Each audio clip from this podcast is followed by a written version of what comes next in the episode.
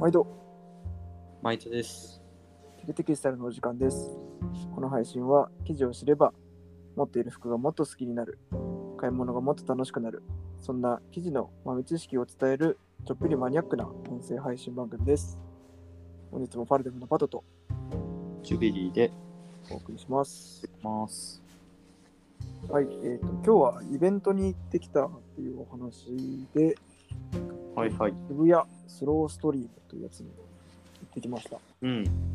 えっ、と、これは2日間やってるやつで、まあ、えっ、と、サステナビリティ的なものをテーマに、えっ、と、Google 入ってある、あれですね、ストリームのところで、うん3フロア使って、えっ、と、まあ、マーケット的なあのものを紹介したり売ったりするようなところだったり、あとトークイベントとかもいっぱいやってたっていうやつ。えー、スイードランとかもね、一緒にやってたみたいですね。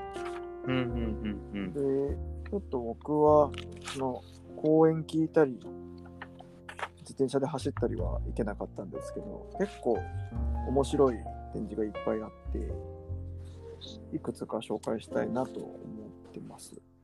うん。うんサステナビリティってやっぱりよく最近言われるようになって、自分も仕事でいろいろリサーチしてるんですけど、うん。うんちょっとね、今日3つ紹介しようかなと思ってるんですけど、うんうん。えっと、1個はですね、ジャパンブルージーンズですね。結構、あの、デニム界隈ではもう有名なファクトリーブランドですけど、なるほど、ジャパンブルそー。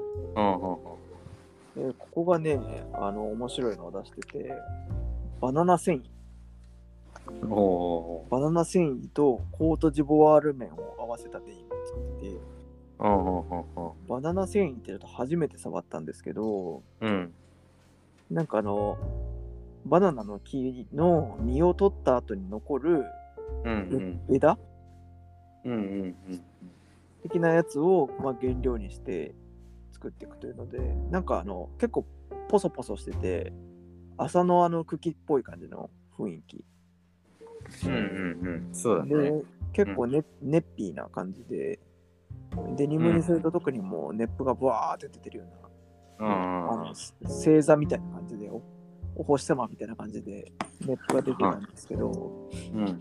結構しばらく着用した後の服見せてもらったら、うん。なんかそのネップも結構脱落してくるみたいで、いい感じに馴染んでて、結構可愛いなと思って、ちょっと最初はう,、うっとくるぐらいネップが強いんですけど、うんうん。意外とね、着ていくといい感じになるんだなと思って。ああ、そうなんだね。で、コートジボワール麺っていうのは知ってます？ジュビーさん。コートジボワール麺は知らないけど、やまあアフリカだからジンバブエコットンとかそういう類の手摘み系で、あれかな、ナチュラルで、で、フェアトレード的な。おっしゃる通り。なんあか、、正解工業工業化がやっぱ全然進んでなくて、うんうんうんうんで。、いわくは、うん、コートジボワール麺は最も原種に近い麺と言われてるんですああ、なるほどね。って、品種改良もされてなくて、で、農薬バンバン撒くわけでもなく手摘みでそれこそやっててっていうので、その種種のオリジナルがめっちゃあの保たれてる。ああ、なるほどね。麺だと。いう理屈でやってるみたいですね。あーより原種に近い。確かに。原種じゃないコットンってほとんど多分ないもんね。世のう中に、ん、うん。なんで結構ね、面白かったです。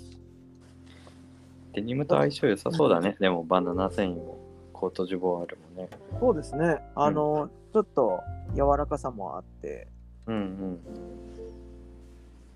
ワンウォッシュのデニムとかでもね、やっぱりこう、ひにゃひにゃじゃないんだけど、いい具合に馴染んでる感じがあって、うんうん履き込みやすそうだなって感じはありましたね。うんうんうんそう。二つ目は、内田線工場さんですね。うんうんここは面識あるかもしれないんですけど、うんあの、展示してたのは、古着を買ってきて、まあ、それを匠の技術で染め直しますよっていうやつで、うんうん。結構気合いの入った値段でね、スウェットとか売られてたんですけど、いいくらぐらいなら気合いの入った。なんかねリリバースウィーブに、えーっと、オーバー、薄ベージュオーバーダイして、うん。で、えーっと、バイオウォッシュしてみたいな、うん。結構絶妙な風合いのやつがあってね、うん。それがね、1万7000円か8000円かそんな感じ。で朝のチェックシャツにめっちゃあの多色のブリーチみたいのをやって分解して多色のブリーチやってまたつなぎ直しましたっていうシャツとかが2万ちょいぐらいだったかなとかっていう確やってることもえぐいし値段も気合が入ってるって感じで、ね。結構あの魂を感じる。うんうんうんレンズで、まあ、やっぱり今あのオーバーダイで藍染めしますよとか黒染めしますよってあると思うんですけど、うん。うんうん。まあそこにこの技術のエッセンスを入れてきてでしかもやっぱり現場の人たちがやりたいことを叶えるみたいなところも結構大事にしてるみたいな話もうんうんうんあってそのやっぱり職人さんたちのこう空いてる時間にやりたいことをやってもらうみたいな感じで進めようとしてるみたいでうん。そうそうフライヤーとかあのネームとかもかっこよくてへえ。いい意味でカジュアルな感じっていうかススプレーサインみたいなあのロゴを作ったりしててうーん。いいなーっていうただの先行助産じゃないね。うん作品を作ってるってことだもんね。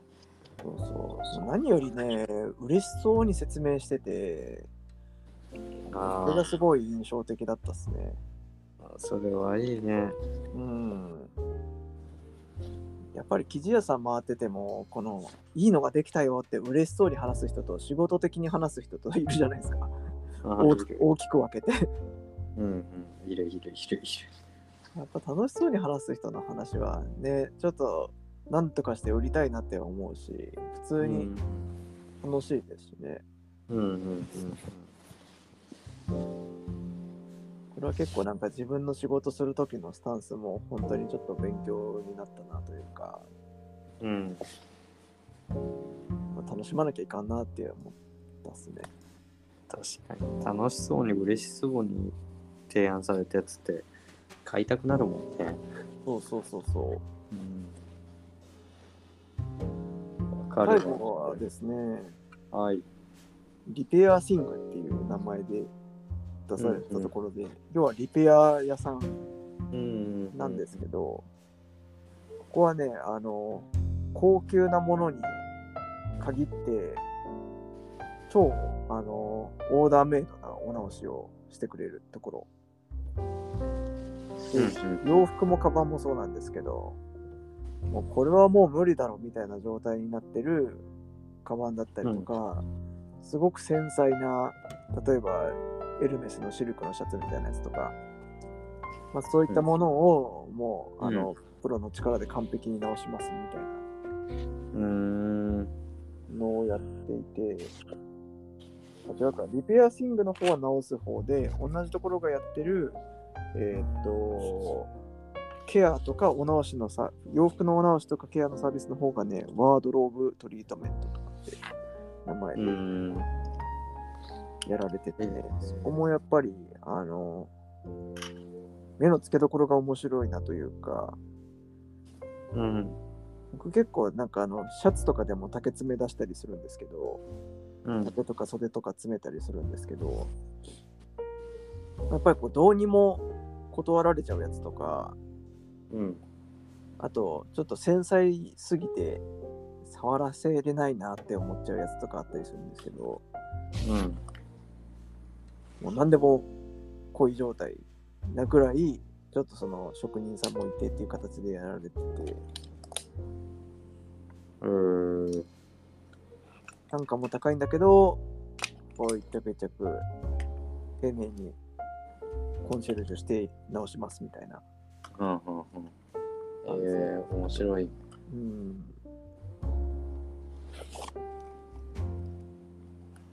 なんか結構そのまあこの3つ全然ジャンル違うけど、なんかサステナビリティの捉え方って本当に多様だし、うん。なんか共通してるのはやっぱりその技術力だったりとか、その丁寧にやることで差別化を図るみたいなうん。方向性みたいなのも一緒だなと思って。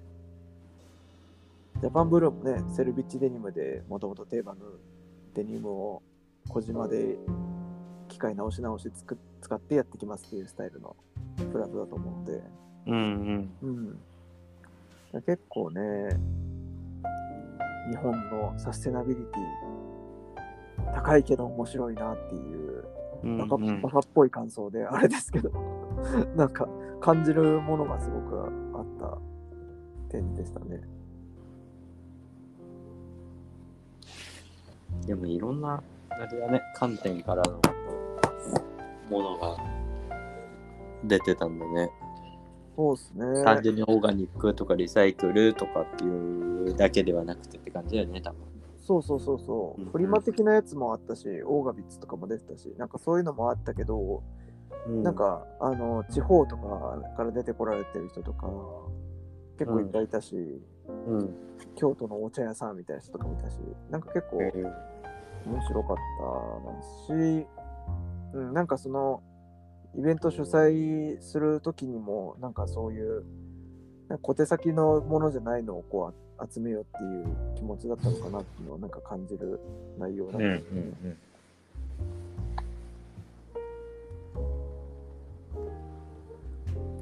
結構いっぱい人は来てたの？うん、なんか若い人が多かった印象ですね。えでそこそこ盛況で。